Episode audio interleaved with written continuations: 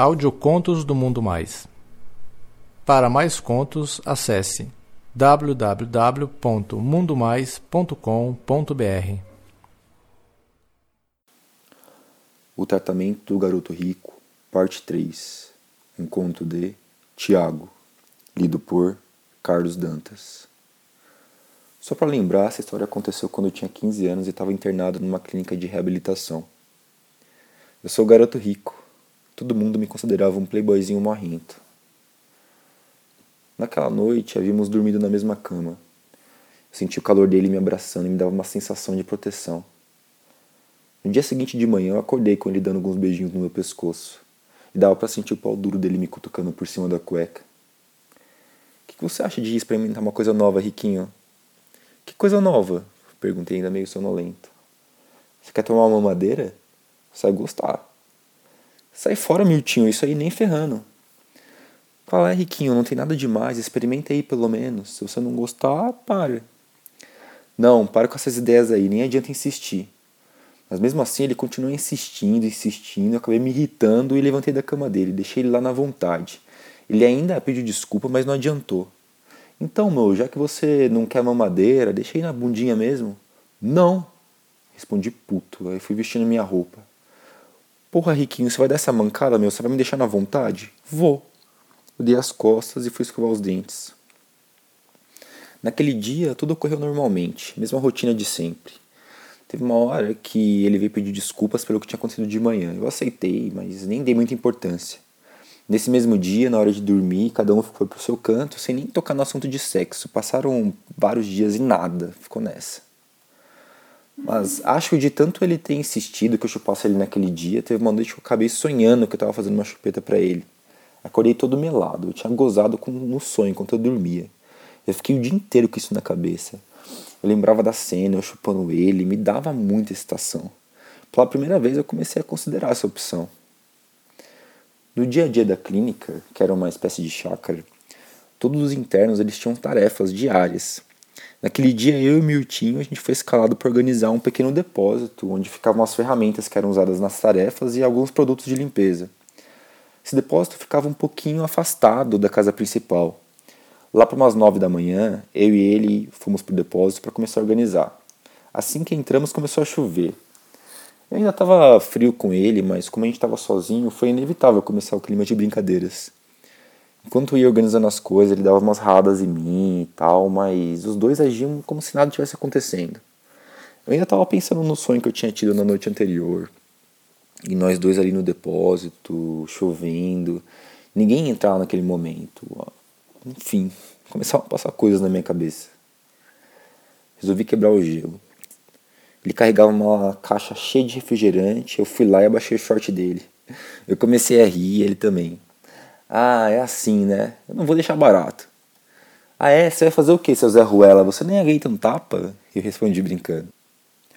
Ele colocou a caixa em cima de uma prateleira, subiu o short e veio na minha direção, me encurralando num canto. E agora, hein, Playboy, o que, que você faz?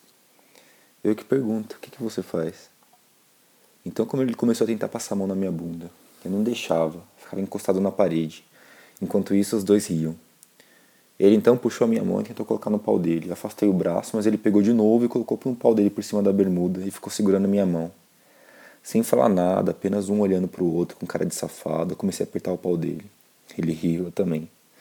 Me afastei da parede e deixei ele pegar na minha bunda. A gente ficou ali apertando um ao outro sem falar nada. Só pelo olhar a gente já se entendia, então eu coloquei a mão por dentro da cueca dele. Aí ele jogou um verde. Meu, você pode ficar tranquilo que eu nem vou mais falar nada daquela história de mamadeira, viu? Eu falei aquele dia você ficou nervosão comigo. Ah, não, nem fiquei. Ficou sim, mas deixa pra lá, eu tô ligado que você não quer mesmo. Ah, você não sabe de nada. Claro que sei, meu, você é marrento mesmo, não dá moral para ninguém. Não falei mais nada, a gente continuou só trocando olhares. Ele apertava minha bunda e eu punhetava ele. Enquanto estava fazendo isso, eu lembrava do sonho e aquilo ficava martelando na minha cabeça.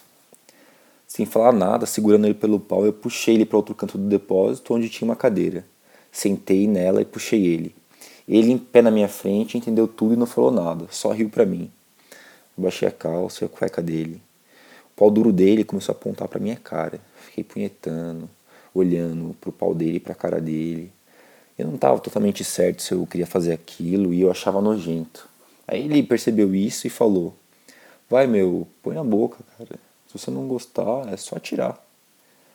Envergonhado, eu aproximei o rosto e coloquei a cabeça na boca, meio desajeitado. Fiquei parado.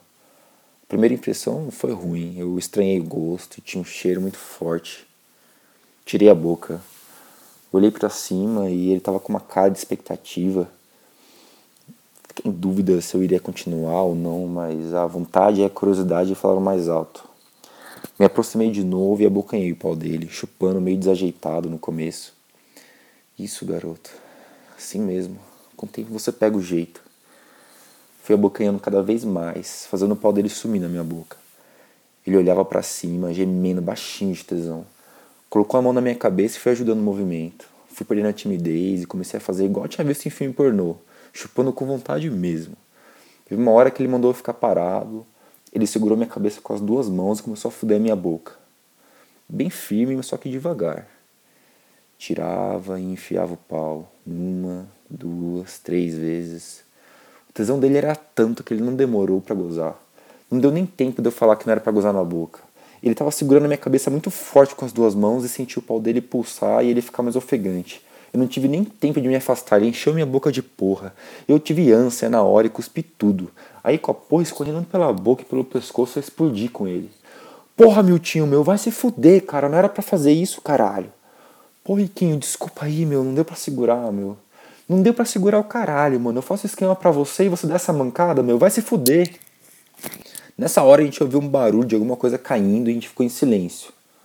Meu, pensei que podia ser alguém, mas parece que não tinha ninguém, ninguém apareceu.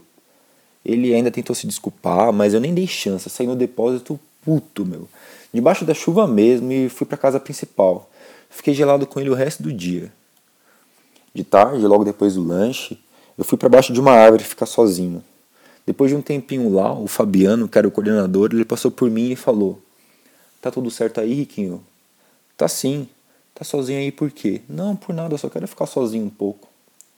Ele entendeu o recado e quando eu tava saindo só fez um comentário que eu ia ficar intrigado o resto do dia. Ah, deve ser consciência pesada. Você não é tão marrento assim quanto parece. Aí ele saiu andando. Eu fiquei encucado com aquele comentário até a noite. No quarto, na hora de dormir, o Milton tentou puxar assunto, se desculpar, mas eu nem dei trela. Pô, Riquinho, vai ficar de frescura comigo só por causa do que aconteceu no depósito, meu? Foi sem querer. Boa noite, Miltinho.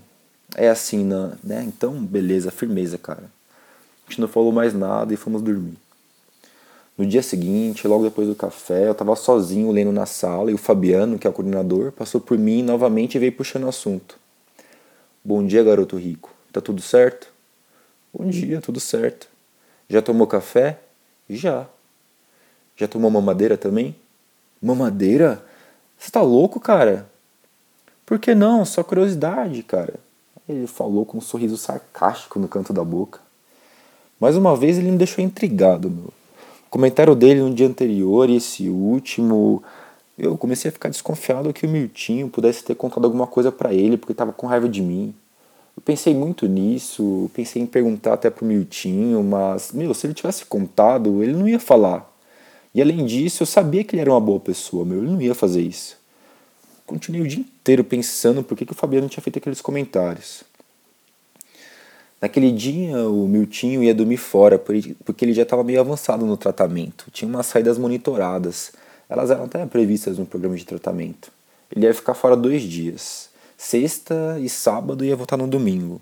Então ele ia ficar sozinho no quarto os dois dias. Ele ia embora mais ou menos umas 6 horas da tarde. Aí depois dele ir embora, eu tomei banho, jantei e fui para a sala ver TV. Aí o Fabiano abriu a porta da sala de coordenação, que era do lado da sala de TV, e me fez um sinal com a cabeça, me chamando para ir para a sala dele. Eu entrei na sala e ele mandou eu fechar a porta e sentar na cadeira. O que, que foi, Fabiano? Eu fiz alguma coisa de errado? Não, não, eu só quero te mostrar uma coisa.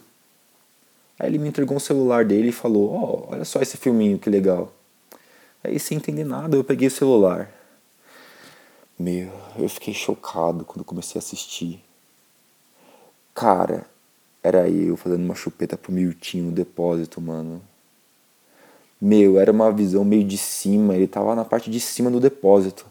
Tava explicado o barulho que o Miltinho ouviu quando eu tinha terminado a chupeta, meu. Era o Fabiano, cara. Ele tinha escondido em algum lugar lá e tinha filmado tudo. Cara, o que, que eu faço, mano? Vermelho de vergonha, sem palavras, ele me olhando sarcasticamente. Parece que estava sentindo prazer e satisfação ao mesmo tempo.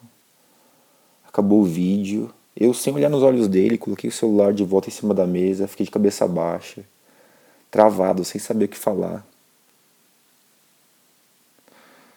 Mano, e aí, o que você achou, cara? Esse filme aí vale um Oscar, não vale? Não consegui dizer uma palavra sequer, o mundo tinha caído na minha cabeça. E aí, Riquinho, não vai falar nada? Vai ficar quieto aí com essa cara de choro? Meu, meu pavio curto logo acabou. disparei logo com raiva. O que, que você quer que eu falo, cara? Tá tudo aí na porra do celular, não tá? Então o que, que você quer que eu faça, porra?